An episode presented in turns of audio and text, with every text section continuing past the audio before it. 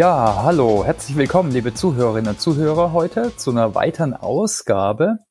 Heute reden wir über agile Arbeit und neues Lernen. Darüber haben wir schon oft geredet, aber heute reden wir speziell über alle Aspekte rund um Recht und da freue ich mich super, äh, ja, die Britta, Britta Redmann mit dabei zu haben. Hallo Britta, vielen Dank für deine Zeit. Hallo Thomas, total schön, dass wir uns hören. Ja, vielen Dank. Äh, und ich denke, es ist ein spannendes Thema. Na, Britta, du bist Arbeitsrechtlerin, Mediatorin und Coach. Ja, aber vielleicht stellst du dich einfach selber weiter vor. Was ist so, du hast, denke ich, ganz unterschiedliche Hüte auf, bist auch Autorin. Ja, äh, ja vielleicht äh, sagst du einfach mal so, was deine Reise bis jetzt war, was du machst. Ja, sehr gerne. Genau, also ich habe äh, mit Jura angefangen äh, und habe das studiert. Ich bin also Anwältin, spezialisiert auf Arbeitsrecht und ähm, ja, ähm, seit einigen Jahren auch ähm, Brückenbauerin zwischen agilen Arbeitsweisen und dem Arbeitsrecht und wie sich das wirklich pragmatisch in Unternehmen umsetzen lässt. Und ähm, bin aber auch ähm, nach meinem Studium in Unternehmen als ähm, ja in der Personalschiene sozusagen eingestiegen und war immer zeitgleich auch als Personalerin tätig, als Organisationsentwicklerin und bin auch jetzt aktuell in einem äh, Softwareunternehmen als Syndikusrechtsanwältin tätig und verantworte da auch den HR-Bereich. Und äh, genau, habe verschiedene Hüte auf, also einmal den, wenn man so will, den Beraterhut von außen und einmal aber eben auch die interne Perspektive und bin in beiden Bereichen täglich konfrontiert mit agilem Arbeiten, neuen Arbeitsformen, natürlich auch dem ganzen Corona-Gedöns, was sich jetzt seit einigen Zeiten auch äh, in allen Unternehmen und in unserer Gesellschaft widerspiegelt. Und mein Job ist es quasi immer wieder zu gucken, wie kriegen wir all diese Herausforderungen rechtlich sicher und möglichst auch praktikabel in unseren Alltag umgesetzt. Ja, spannend. Hatten wir noch nie im Podcast zu Gast, also da freue ich mich schon drauf. ja. äh, ja, also mein, können wir vielleicht mal drauf gucken, so, was so Rechte und Pflichten sind. Äh, so, mhm. vielleicht fangen wir mal eher beim agilen Arbeiten an. Das tut dann auch das Lernen äh, beeinflussen natürlich. Genau. Und äh, was sind denn da so wichtige Dimensionen? Wir könnten ja vielleicht mal für Personaler Manager zuerst gucken. Ne? Genau. Also genau. wir können vielleicht oder für die Arbeits, wir haben mal, also ich denke, wie, wie ich es immer einteile, ist Arbeitszeit, Arbeitsort, Arbeitsaufgaben sind so wichtige Dimensionen. Da gucken wir jetzt erstmal auf Arbeitszeit. Ist auch gerade ein riesiges Thema. Ne? Bei uns heißt es äh, WFA, Work from Anywhere. Ne? Das hat ah, okay. Ja, WFH, genau. nicht Work from Home. das war gestern. Ja, ja genau, äh, genau.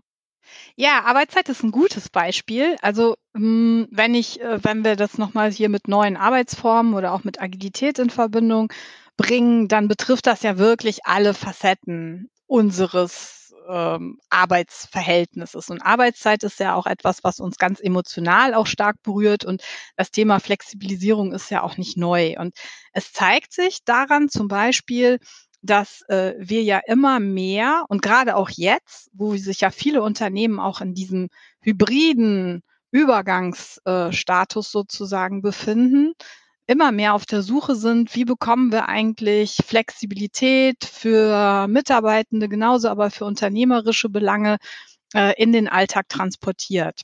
Und sozusagen Modelle sich, äh, Modelle zu kreieren und zu leben, ist die eine Seite. Die andere Seite ist ja immer, dass das Ganze auch haltbar ist. Und mit haltbar meine ich, dass es auch unseren gesetzlichen Rahmenbestimmungen entspricht, die wir hier in Deutschland, in Europa ähm, sozusagen haben. Und ähm, bei der Arbeitszeit ähm, ist nach wie vor, ich hoffe ja immer noch, dass sich da in Zukunft auch stärker in unserer Gesetzeslage etwas ändert. Aber so der Dreh- und Angelpunkt ist nach wie vor das Arbeitszeitgesetz was schon eine recht starre Struktur gibt, weil wir da einfach klare Regelungen haben, wie lange ich arbeiten darf, wie viele Stunden maximal, wie viele Stunden ich zwischen, zwischendurch sozusagen ruhen muss, die sogenannten Ruhenszeiten. Und aber außerhalb dieser Struktur, also wie ich die Zeiten gestalte, ob ich jetzt äh, flexible Arbeitszeiten habe, ob ich Vertrauensarbeitszeit habe, ob ich bestimmte Kernzeiten oder nicht habe, ob ich äh, Funktionszeiten habe beispielsweise. Das obliegt sozusagen den den einzelnen Ausarbeitungen und Verhandlungen entweder zwischen Mitarbeiter und Arbeitgeber direkt und sofern es einen Betriebsrat in einem Unternehmen gibt, beispielsweise, dann äh, kann man natürlich auch viel über betriebliche Regelungen äh, vereinbaren. Betriebsvereinbarung dann. Ne? Richtig. Genau. Das ist, mhm. ein relativ alter Rahmen, was ich mal gelesen habe, oder? Kommt er so ein, aus der Urzeiten der Industrialisierung, wo es ja gar nicht so wirklich um Wissensarbeit äh, ging, oder wurde, wurde das mm. inzwischen also das Arbeitszeitgesetz schon, ja. Mhm. Also in seiner, ne, in sein, weil das Problem ist ja einfach, was ist eigentlich Arbeit? Also es geht ja davon mhm. aus, du darfst nicht mehr als acht Stunden am Tag arbeiten, maximal zehn, wenn du es ausgleichen kannst. Und das wurde sicherlich zu einer Zeit geschaffen, als ähm, wir vielleicht alle noch ein bisschen mehr körperlich gearbeitet haben mhm. und die Welt noch ein bisschen anders aussah. Heutzutage, wo ich viel Kreativarbeiter habe, Kopfarbeiter, viel auch sich digitalisieren lässt, ist wirklich die Frage, ist das so eigentlich noch angemessen. Es hatte ja den Gedanken, Mitarbeitende zu schützen, dass sie sich nicht überfordern, ne, dass sie keine körperlichen Nachteile haben. Und das Arbeitszeitgesetz bei uns schert sozusagen alle Branchen und alle Berufe über einen Kamm. Also egal, ob ich schwer körperlich arbeite, ob ich äh, zum Beispiel in der Pflege bin, ob ich an der Maschine stehe, ob ich Bus mhm. fahre oder ob ich Journalist bin. Ne? Also für mich gilt die gleiche Zeit, auch wenn ich vielleicht ganz andere unterschiedliche Belastungen habe. Und dass das nicht stärker berücksichtigt wird, das ist ein ganz dringendes Anliegen von mir und auch von vielen Expertenrunden, die sich gerade zusammentun. Also unter anderem macht die Bertelsmann Stiftung da auch äh, schon seit einem Jahr eine Expertenrunde zum Thema Arbeitsrecht, wo wir wirklich aufzeigen wollen, hier, was kann man heutzutage denn auch aus verschiedenen Studien äh, Dinge anders machen und wie gelingt es vielleicht auch da so ein bisschen Einfluss auf die Politik zu nehmen, da auch im Gesetz mehr Flexibilität zu erreichen. Doch ähm, also unabhängig davon, also ich will, dass das Gesetz ist wirklich einfach, ähm, wenn man so will, ein Bleifuß. Mhm. Doch unabhängig davon kann ich nach wie vor über individuelle Vereinbarungen, gerade auch über betriebliche, kollektive, also ne, Vereinbarungen mit Betriebsräten Rahmen schaffen, die klar sind in der Sache und innerhalb dessen ich viele Sachen flexibel gestalten kann in Unternehmen. Und das finde ich schon, um da nochmal drauf zurückzukommen, dass das gerade auch mit neuen Arbeitsformen nochmal so ein, so ein Booster äh, bekommen hat und äh, auch nochmal zugenommen hat und auch wirklich ähm, trotz des Gesetzes nochmal einige Möglichkeiten uns auch verschafft. Also wie euer Work from Home sozusagen. Mhm.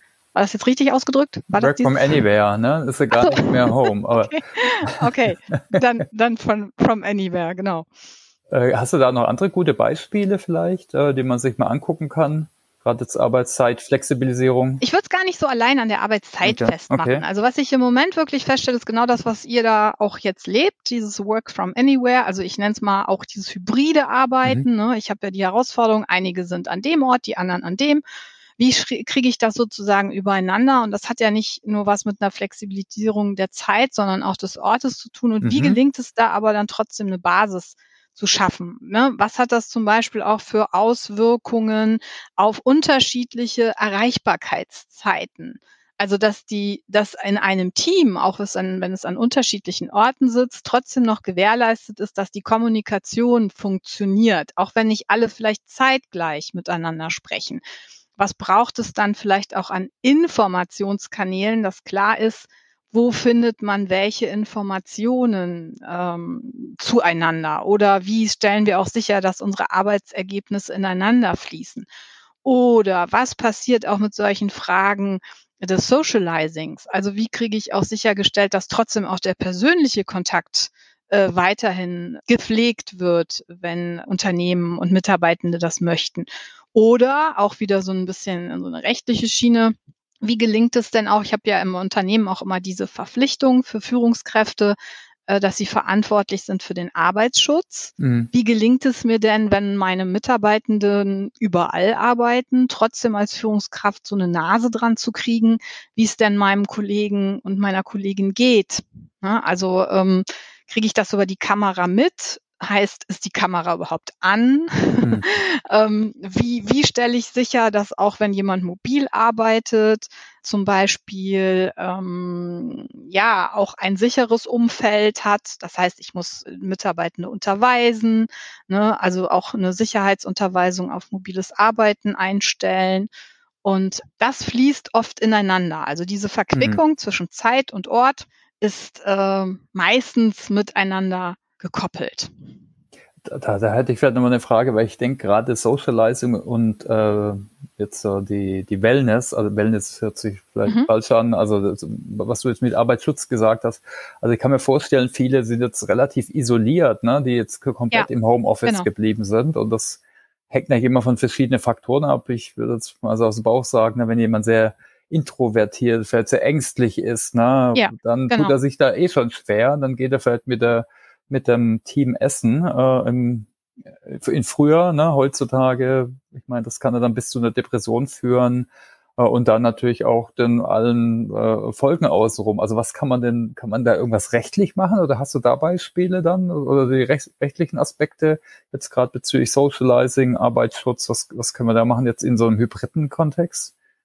Also in einem hybriden Kontext ist es auf jeden Fall sicher diese, äh, wichtig, diese Punkte aufzunehmen. Also mhm. zum Beispiel, es ist ja, also Socializing und die Gefahr, dass jemand äh, vereinsamt sozusagen, ne? also dass du wirklich feste Kontaktzeiten vereinbarst, dass du auch wirklich auch Vereinbarungen triffst, dass man sich auch wirklich mal vielleicht auch in Abständen auch festlegt, man trifft sich physisch oder dass man zumindest, wenn es nicht geht, aus irgendwelchen Gründen, dass man eben sich zumindest über die Kamera sieht und ein Verhältnis aufbaut und bestimmte Punkte auch einfach mal abfragt. Ne? Also ähm, das, da, ne, also auch wirklich das nicht tabuisiert, sondern offen anspricht.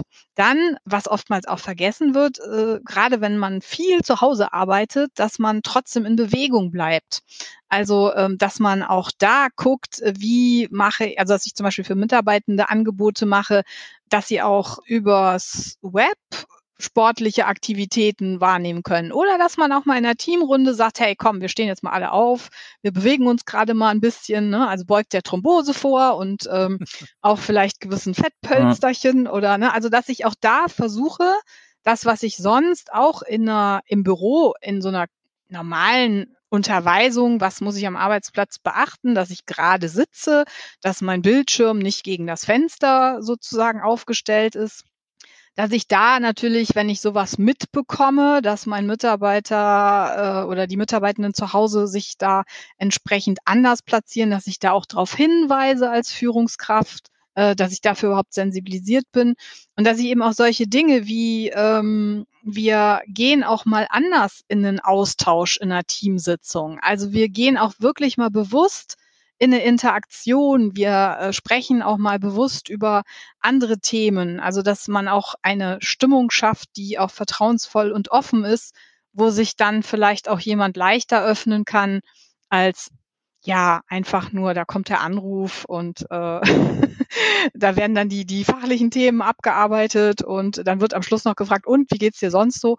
Also, dass man eben auch es da gelingt, digital eine Atmosphäre aufzubauen, die entsprechend auch eine Offenheit und auch eine Vertraulichkeit mhm. ähm, zulässt.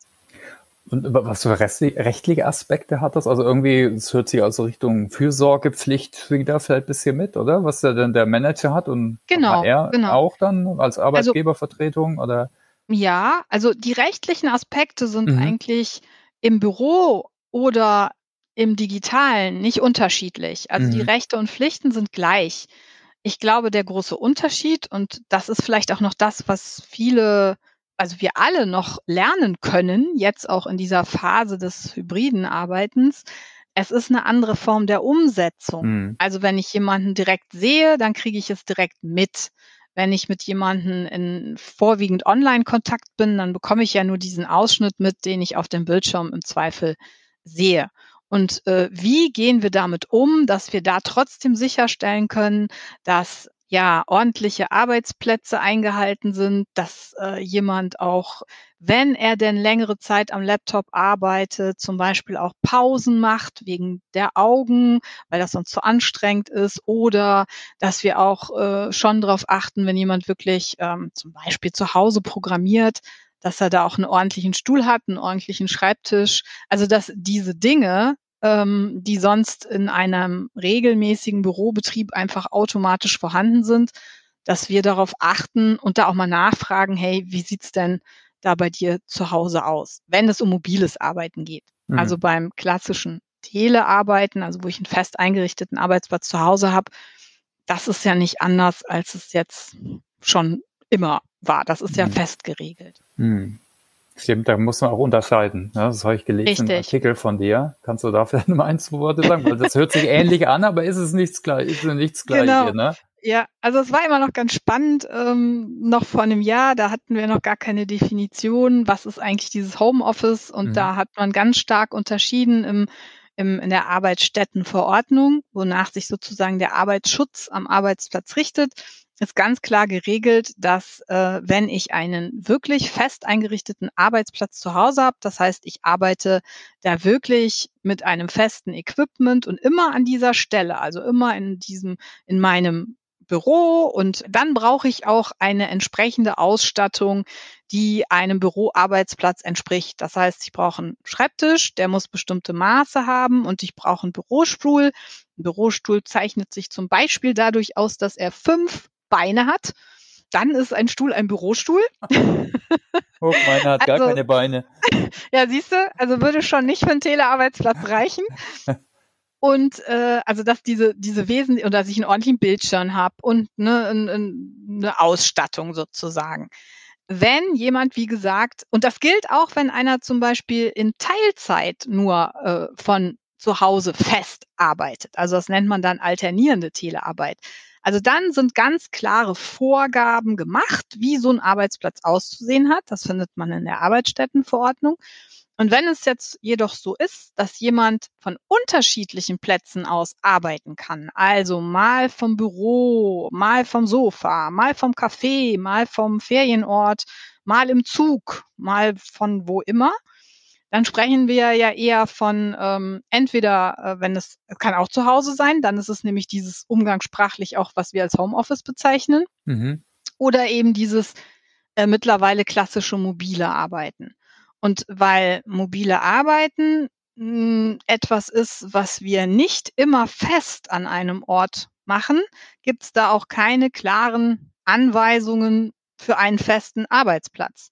Nichtsdestotrotz bedeutet es aber auch, dass du dich möglichst auch beim mobilen Arbeiten nicht in eine Baustelle setzt, um da irgendwie deinen Artikel zu schreiben, sondern dass du natürlich auch guckst, du bist äh, Ne, also ähm, machst nicht gerade hier deine E-Mails, während du aus dem Zug aussteigst, sondern klappst vorher alles zu, steigst vernünftig die Treppen runter und äh, telefonierst auch nicht gerade äh, mit deinem Team, während du im Straßenverkehr die Straße überquerst. Ne? Also das ist eher so dieses sorgfältige darauf hinweisen, also auch wenn du von unterwegs an verschiedenen Orten aus arbeitest, dann bitte guck schon, dass du nicht gerade am Straßenverkehr aktiv teilnimmst, dass du dich trotzdem ordentlich hinsetzt, wenn du viel am Laptop arbeitest. Wie gesagt, dass die eben angesprochenen Pausen für die Augen, wenn der Bildschirm nur eine bestimmte Größe hat, und dass man das eben sozusagen auch ähm, klar an Mitarbeitende kommuniziert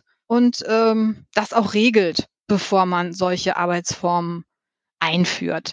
Das beruhigt und also das Beruhigen ist das falsche Wort, aber das schafft auch Vertrauen. Ja, und Transparenz ähm, halt auch, ne? Weil, richtig. Ne? Muss ich ja. mich jetzt um einen Schreibtisch richtig. kümmern, muss ich äh, richtig, äh, genau. und bisschen zu den ganzen Infos. Ne? Absolut. Ne? Dann genau. auch ich ab und zu Pausen machen ja. und so weiter.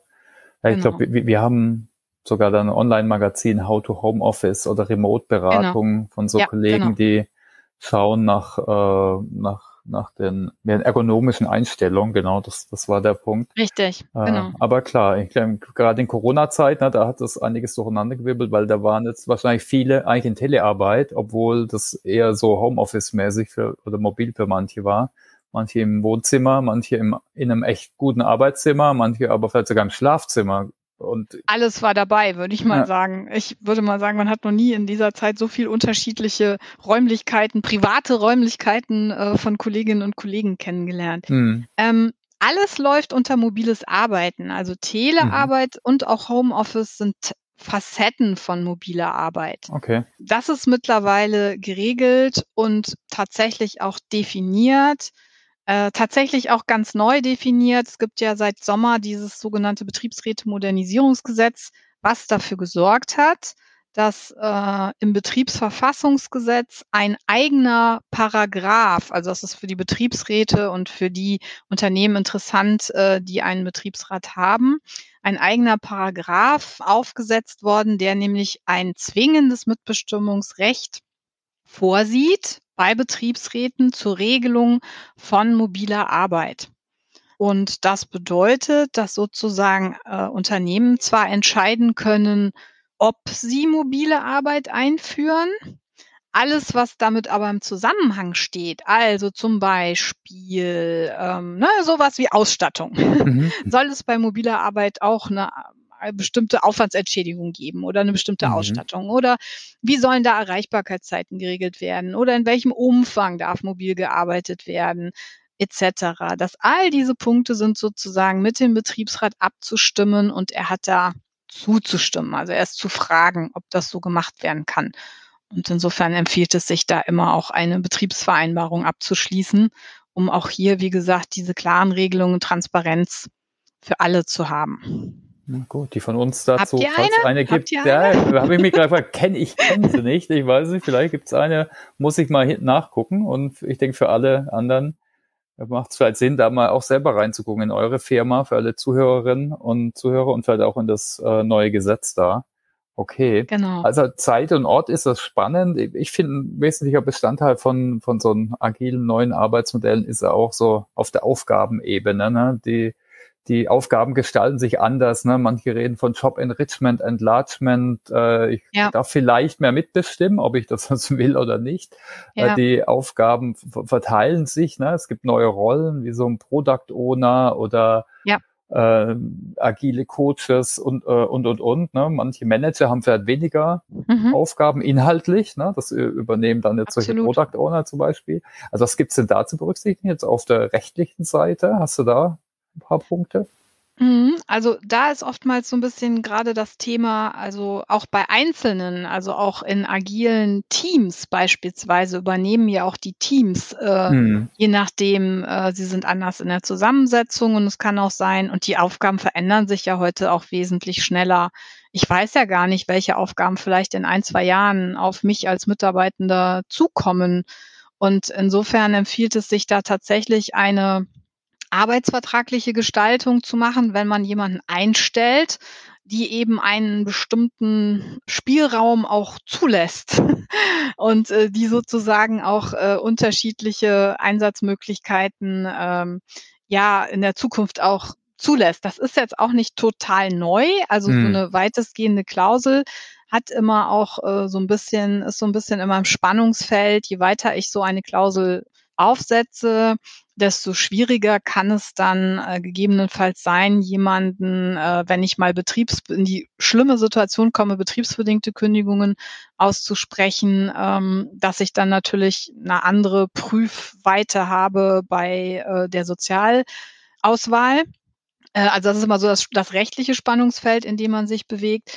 Auf der anderen Seite schaffen aber solche Klauseln einfach größtmöglichste Flexibilität für beide Seiten. Und im Moment ist das ja durchaus etwas, und ich glaube, dass uns das auch in Zukunft begleiten wird, dass es ja eher auch darum geht, flexibler zu sein, als da engmaschig zu fahren. Hm. Und warum ist das wichtig? Weil wenn das tatsächlich nicht gegeben wäre, dann müsste ich bei jeder Veränderung, die ein bestimmtes Gewicht hat, also eine prozentuale ähm, stärker als 20 Prozent meiner bisherigen Tätigkeiten ausmacht beispielsweise, muss ich eine Versetzung sozusagen durchführen. Und das ist dann natürlich auch nicht gerade ohne Aufwand in der Praxis die Arbeitsverträge anpassen. Das ist auch nicht so richtig, äh, genau, richtig, easy. Genau, ja, ja. ja und okay. gerade wenn man, wie gesagt, in den heutigen Zeiten, es ist äh, dann oft ja auch für beide Seiten, auch was Weiterentwicklung anbelangt. Ne? Also ich kann mich natürlich auch stärker weiterentwickeln, wenn ich äh, und auch mal Dinge ausprobieren,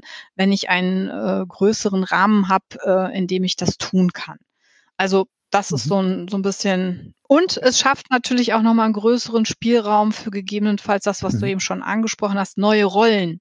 Mhm. Also Product Owner und Scrum Master und Coach, das ist sicherlich etwas, ähm, das ist ja schon fast etabliert in dem, also in dem agilen Umfeld auf jeden Fall. Ähm, nichtsdestotrotz, wer weiß, was da noch in Zukunft kommt. Mm, mm. Ja. Mittlerweile gibt es da ja auch ganz unterschiedliche mm. ähm, und unternehmensspezifische Rollen, die sich da vielleicht auch ergeben.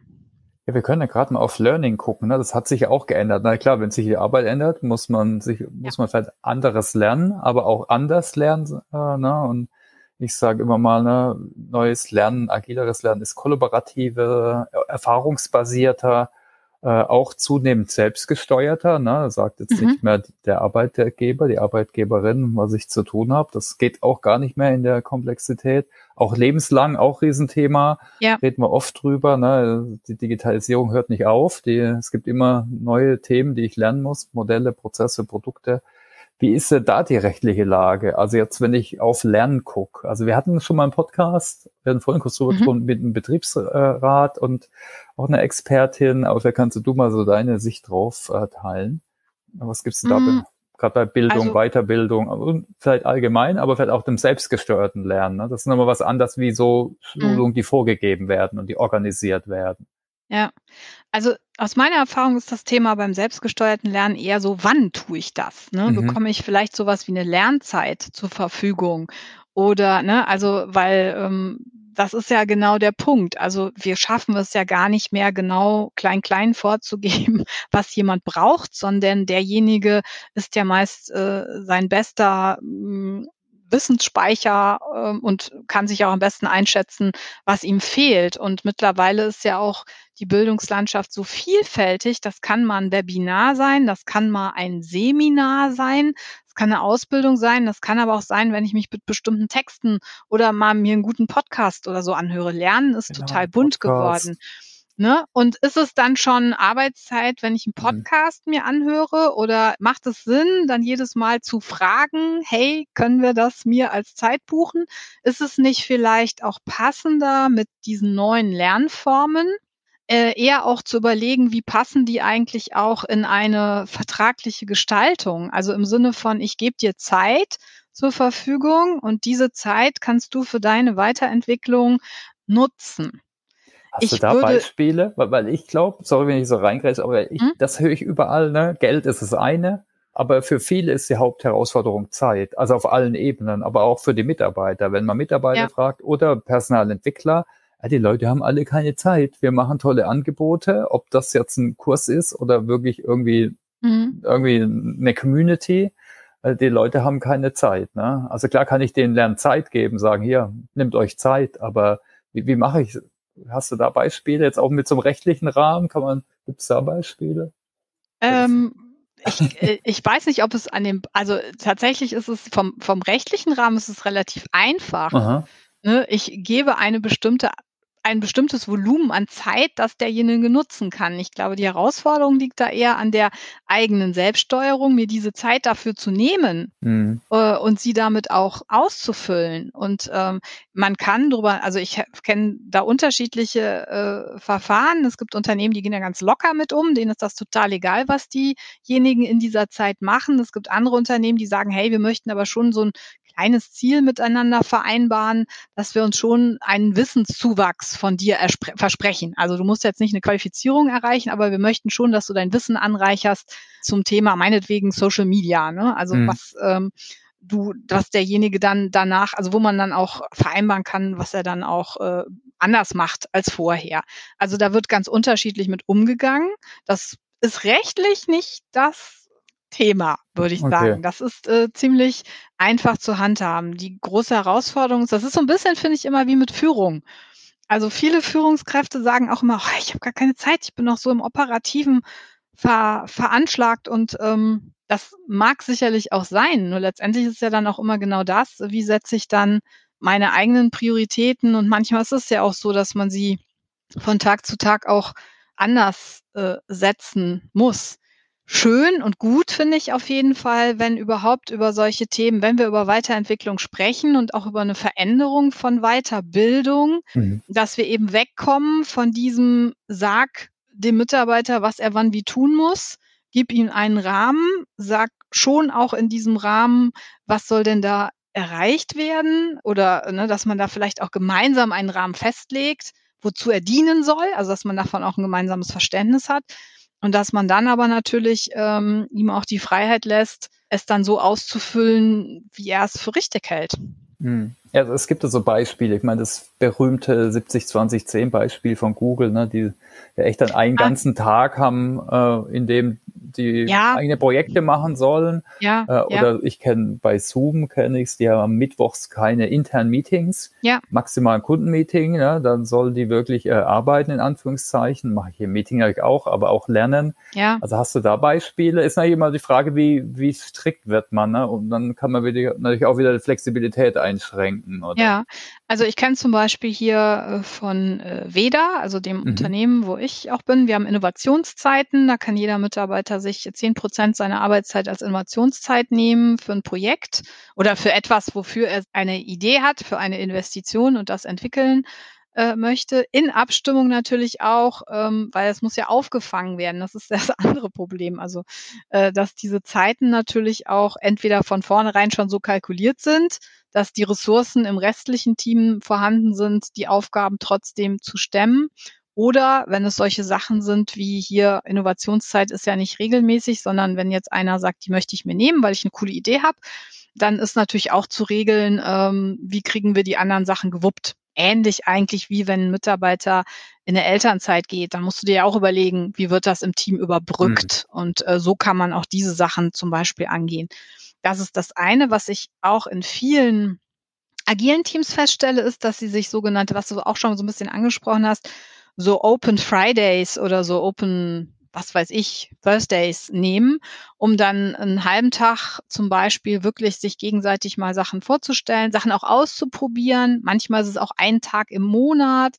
Also die sich bewusst, und ich glaube, anders funktioniert es auch nicht, dass man das Thema Lernen und Weiterentwickeln immer bewusst auf der Agenda hat. Mhm. Also, dass es wirklich immer ein Top ist und auch nachgefragt wird ne, und auch wertgeschätzt wird, wenn jemand da ein Ergebnis raus resultiert hat oder einen, einen wertvollen Beitrag. Es ist nicht immer alles gut, vielleicht, oder es kann nicht immer alles direkt in den Alltag einfließen, aber dass man überhaupt Dinge ausprobieren kann, gemeinsam diskutieren kann, sich damit beschäftigen kann. Ich glaube, das ist einfach das, das Wesentliche, dass wir mehr lernen, auch zu experimentieren.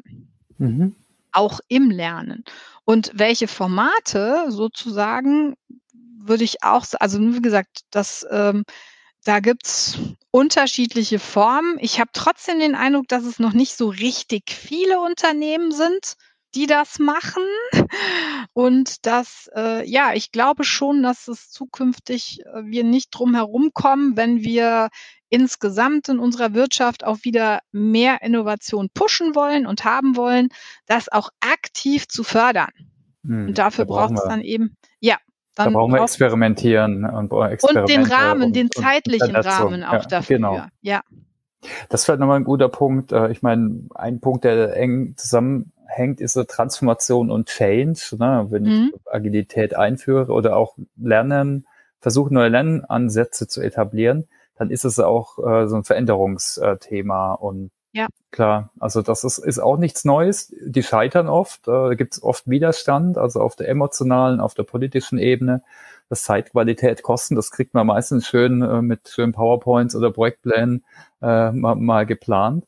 Äh, gibt es da eigentlich rechtliche, gibt es sicher auch rechtliche Aspekte bezüglich äh, Change Management, ich, ich denke verschiedene Perspektiven. Ich hatte auch schon öfters gehört, dass inzwischen auch viele Change müde sind, ne? dass dann vielleicht doch zu viel gepusht wird. Da muss man eigentlich auch drauf gucken, dass man die Mitarbeiter nicht überfordert. Ja, äh, also aus meiner Erfahrung ist es so, dass ähm, oftmals ja so ein Change auch angetrieben wird, weil man eine super Idee hat und irgendwie für gerade für auch äh, eine Sache brennt und die machen will. Und bei allem machen ist es, glaube ich, schon auch wichtig, Vertrauen zu schaffen und eine Verbindlichkeit zu geben. Also das heißt, dass Mitarbeitende, also weil Veränderungen fordern uns ja immer auch alle erstmal aus unserem bisherigen Muster herauszutreten und mich auf was Neues einzulassen. Und wenn ich weiß, ich habe verbindliche Partner und ich kann mich auf jemanden verlassen, dann fällt es mir gegebenenfalls leichter, mich da vertrauensvoll drauf einzulassen. Und in dem Rahmen, finde ich, spielt gerade Arbeitsrecht eine wesentliche Rolle, egal ob das jetzt Mitbestimmungsrechte sind, zum Beispiel bei ähm, Betriebspartnern, die ja auch da immer frühzeitig zu informieren, einzubinden und auch unter Umständen auch zu fragen sind und auch zustimmen müssen.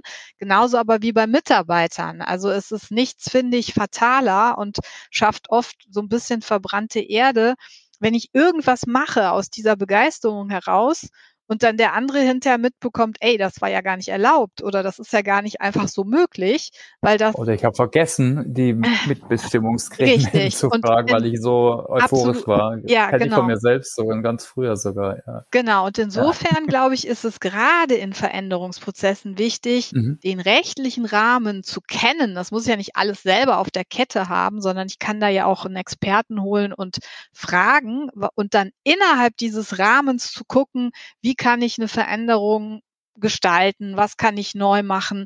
Und das ist jetzt auch nicht das Recht Veränderungen aufhält, sondern ich glaube sogar, dass es den kreativen Prozess sogar unterstützt, weil es dieses Vertrauen schaffen kann, dass der andere weiß, der zieht mich nicht über den Tisch.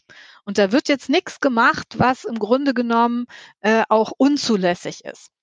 Und insofern glaube ich. Punkt auch in der Kommunikation, ja, ne? genau. dass man sagt, hey, wir ja. sind abgestimmt mit dem Betriebsrat, mit allen Gremien und genau. äh, ja, okay. Also sozusagen einen kleinen, es kann Vertra oder es schafft Vertrauen in der Veränderung. Okay, ähm, da passt vielleicht schon in die Richtung Tipps. Also ich, äh, was sind denn so deine Tipps für die verschiedenen Rollen, für Personaler, für Manager, aber auch vielleicht für Mitarbeiter jetzt bezüglich rechtlichen Aspekten? Also klar, immer up to date zu bleiben, dann halt Profis einbinden, habe ich jetzt ein bisschen so mitgenommen. Also ich muss eben als Leitplanken sehen, würde ich sagen, und jetzt nicht nur ja, die genau. Probleme, sondern natürlich schauen, wie kann man das eben in ja. unsere Lösung mit einbinden ich mutig, sich dem zu nähern. Also mhm. Recht ist nicht, ähm, Recht kann viel bewirken. Recht kann Kreativität ermöglichen. Also es geht halt darum, wirklich den Rahmen zu kennen und innerhalb dieses Rahmens kann ich mich austoben. Und insofern auch wirklich dieses, ähm, sich davon nicht abschrecken zu lassen. Also es ist für mich kein Showstopper, sondern Arbeitsrecht ist wirklich für mich auch die Brücke zwischen, ähm, wenn man so will, alter Arbeitswelt und neuer Arbeitswelt, weil es eben auch ein Stück Stabilität schafft. Und ähm, sich dem neugierig zu öffnen und äh, dran zu denken. Wie gesagt, man muss das ja nicht alles selber auf dem Schirm haben, sondern einfach, dass man das Bewusstsein hat, hey, da ist noch eine Facette, die gucke ich mir vorher mal an.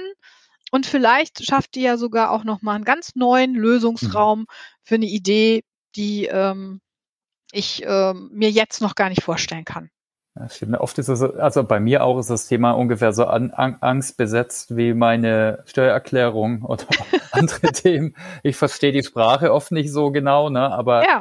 dann muss man vielleicht einfach mit Leuten reden, die sich auskennen und die da so ein bisschen übersetzen können. Ja. Äh, Richtig, genau. Ja. Ich glaube, das ist auch einfach dann so ein bisschen, ähm, genau, da braucht es einfach eine gute Übersetzung. Hm, okay. Und äh, wir haben jetzt so gerade äh, interessante Zeiten ne, mit der Regierungsbildung. Irgendwann kannst du da in die Glaskugel äh, schauen, was sich so ändern wird, so in der Zukunft, speziell bei Arbeitsrecht. Da gibt es äh, natürlich auch viele ich, Interessen, viele Perspektiven. Ne? Das sieht jemand aus der SPD sicher anders wie aus der FDP teilweise. Äh, das stimmt. Hast du da irgendwie Ideen, wie, wie sich's ändern könnte?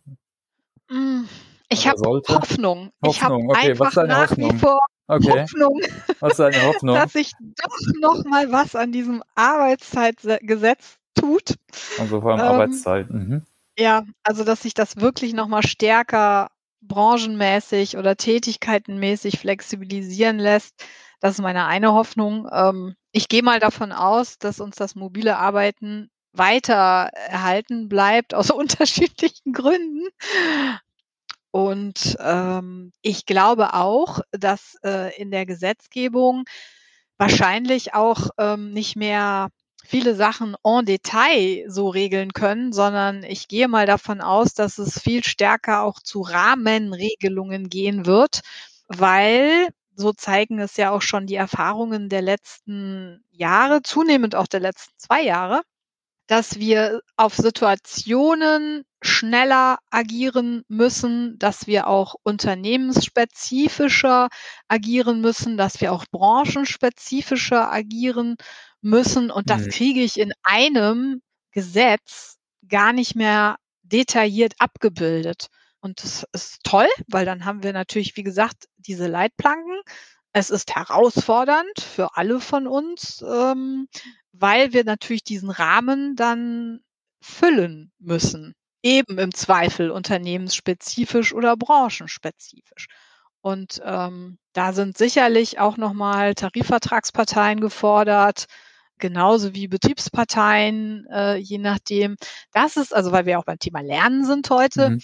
glaube ich, etwas da stärker Erfahrung mitzumachen, uns da nicht ins Boxhorn jagen zu lassen, da wirklich auch mutig Dinge auszuprobieren innerhalb dieses Regelungsrahmens. Das, glaube ich, ist echt nochmal eine große Lernchance für uns alle. Und dass der gesetzliche Rahmen trotzdem die nötige Sicherheit gibt, das wünsche ich mir für die Zukunft. ja, ich glaube, da könnte man so viel drüber reden, hatten wir auch schon im Podcast, auch volkswirtschaftlich, ne? Da wurde ja, so von ja. bedingungslosem Lernguthaben, also ja. natürlich auch je nach Einkommen, wie so ein Erwachsenen-BAföG. Also ich denke, da gibt es einige Stellschrauben auch über das betriebliche Level hinaus, aber ich denke, es passt auch gut zum agilen Thema, ne? dass man eher die Leitplanken macht und dann eher flexibel, Richtig. je nach Kontext, äh, äh, schauen muss. Okay, du, also ich hätte dann noch ein paar persönliche Fragen, äh, aber hättest du sonst noch Punkte, die ich vergessen habe zu fragen, vielleicht rund um Lernen und Recht und alles gut. Angstbefreit, äh, äh, mutig drauf zugehen, Übersetzer suchen, ja. äh, wenn man selber nicht versteht, so wie ich. Alles klar, gut. Also in den meisten AHR-Abteilungen gibt es, glaube ich, Leute, die Jura studiert haben. Äh, ja, oder äh, du musst auch noch nicht mal es studiert haben. Also manchmal fällt hm. das Übersetzen ja auch ein bisschen leichter, wenn du es nicht studiert hast. okay. Je nachdem. Ich glaube, dass es da äh, viele gute Experten gibt. Okay. Ja, dann würde ich mal gerne in die Home Story gehen äh, und mhm. zwar auf dich selbst gucken. Ne? Was ist denn dein Narrativ zu Lernen und Veränderung? Dein Glaubenssatz, dein Motto? Ja, also ich bin jemand, der lernt immer am besten, wenn er es direkt anwenden kann. Also tatsächlich bei den Aufgaben, die ich habe, da ziehe ich die größten und meistens auch die Aufgaben, die ich mir nicht selbst gesucht habe, sondern in die ich so ein bisschen geschubst werde. das sind eigentlich meine größten äh, Lern Lernerfolge, würde ich äh, sagen. Und ähm, ich bin jetzt auch kein Mensch, der über ein bestimmtes Medium am besten lernt, sondern tatsächlich, also äh, für mich ist es immer, dass ich die Sachen, die ich recherchiere, die ich mir aneigne, dass ich die in irgendeiner Form dann auch wieder, wenn man so will, selber verwurste. Also sprich äh, darüber schreibe, dass ich sie brauche, dass ich sie anwende, wenn ich Workshops gebe. Also dieses, wenn du so willst, umsetzen in eine Form, dass andere es verstehen. Das hilft mir am meisten zu lernen. Mhm. Und es äh, zeigt mir auch eigentlich dann am Feedback oder an der Resonanz, die es erzeugt oder nicht erzeugt, habe ich es verstanden oder nicht. Es geht so Richtung Lernen durch Lehren, Lernen durch äh, Schreiben, ja. durch Reflektieren. Ja. Ne? Was genau. ist denn genau. derzeit auf deiner Lernliste? Hast du Punkte, die du dir vorgenommen hast jetzt in der nächsten Zeit? also wenn wir gerade beim Schreiben sind, ich okay. äh, bin dabei, äh, mein eines, eines meiner Bücher zu aktualisieren, äh, Ver Vergütungssysteme agil und rechtssicher gestalten. Da geht es viel um Kultur und äh, viel um, wie sehen neue Arbeitsformen eigentlich vor dem Hintergrund der Vergütung aus. Und ähm, da muss ich mich noch mal ein bisschen reinschaufeln und insofern ist das auf jeden Fall meine eigene kleine Lernreise bis Weihnachten. Okay, ah, ja, auch spannendes Thema. Agilität und Vergütung. Und äh, wie hältst du dich selbst up to date? Also hast du Lieblingspodcasts, Blogs, Zeitschriften? Hm, tatsächlich twitter ich ja viel. Mhm. Twitter ist für mich auch, äh, also Social Media ist für mich auch eine mhm. große Lern, ja, wie soll ich sagen, Lerncommunity. Ähm, ich höre ab und zu Podcasts, also ähm, ich ja bin äh, gut vernetzt und krieg viele Sachen auch zugespielt von, von meinem Netzwerk. Ähm, also ich würde mal sagen, ein bisschen, ich habe da nichts Spezielles. Ich gehe einfach wachsam durch den Tag sozusagen. was ich aber empfehlen kann, also um mhm, das hier okay. vielleicht auch nochmal, also was ich, ich finde wirklich euren Podcast richtig, richtig gut und oh, kann danke. den auch empfehlen. Hm, ich finde auch äh, hier diesen äh, New Work Works, also wenn man jetzt sich mit neuen Arbeitsformen beschäftigt, von äh, Markus Fett und Anja Schnöttner, äh, mhm. ziemlich gut. Äh, und gerade auch so im, äh, gerade was neues Lernen anbelangt, ähm, gucke ich auch manchmal auf der Plattform von Inga Höldmann, der Accelerate Academy. Da sind auch immer viele gute Hinweise ähm, und ähm, wo man auch wieder weiterführende Links findet. Ah, cool. Die beiden Punkte, die waren auch noch gar nicht so genannt, ne? Die New Work Works und Accelerate Academy verlinke ich auf jeden Fall und natürlich deine Bücher, weil für alle, denke ich, die sich an das Thema, die sich dem nähern wollen, dann da können sie auf jeden Fall reinschauen und ich glaube, du hast auch einige Artikel auf deiner Webseite äh, veröffentlicht, ne? Da kann man Richtig. auch mal vorbeischauen genau. und sich mal, ja genau, dem Thema nähern. Das freut mich natürlich sehr. Ja, klar. Vielen Dank. Nee, klar. Also ich meine, ist ein Thema, ich denke, was auf jeden Fall immer dazugehört, ne? Und ich denke, das sollte nicht hinten runterfallen wie andere wichtige Themen, ne? Mhm. Äh, alles klar, du, dann, ich denke, dann habe ich eigentlich alles äh, gefragt, was ich vorbereitet habe. Habe ich irgendwas vergessen oder sollen wir Deckel drauf machen? Also ich fand's rund für mich. Ich wüsste jetzt nicht okay. was. Ich habe ja auch, wie gesagt, meine Brille nicht aufgehabt, aber ich glaube, es war es war, äh, also wenn für mich war es eine runde Sache.